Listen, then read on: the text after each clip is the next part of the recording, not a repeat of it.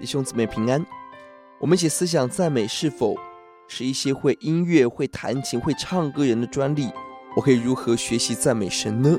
今天我们一起思想诗篇一百五十篇无尽的赞美。这篇诗篇是诗篇最后一篇，充满了慷慨激昂的赞美的声音。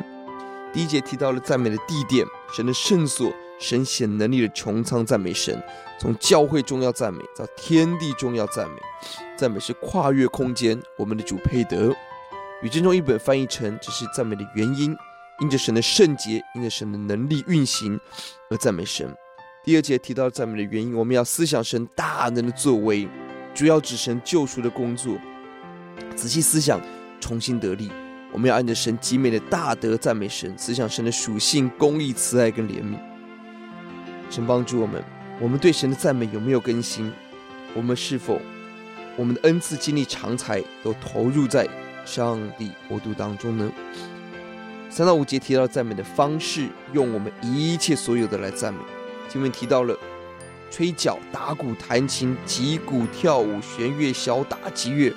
这里重点不在于区分这些乐器到今天代表什么，这个重点在于我们要用我们一切所有来赞美。每个人不同的恩赐，不同的方式。那神要我们的却是，我们要把自己最好的献给神，而且不断学习、更新、突破，奉献给神。第六节整篇诗篇最后一节强调，凡有气息的，不只是人，所有受造物都要起来赞美神。这诗人的祷告呼求，也是我们竭力做见证、传福音、荣耀神的目的。到了新约启示录提醒我们，所有天上、地下、地底下、沧海里所有受造物。都要起来赞美、称颂神，这是我们的感恩。诗篇第一篇第一节提到了人生的福气，而诗篇的一百五十篇第六节最后提到了我们要仰望神，要赞美神，凡有气息要赞美神。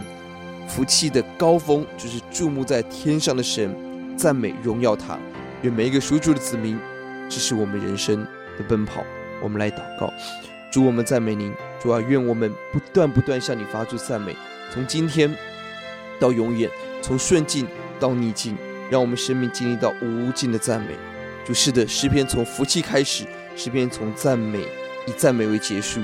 是的，我们人生要经历到在真理当中的福分，我们生命要在经历到在真理当中把自己献给你，大力赞美的欢呼喜乐、荣耀感恩，这是你所喜悦的。我们愿奔跑在其中。谢谢主。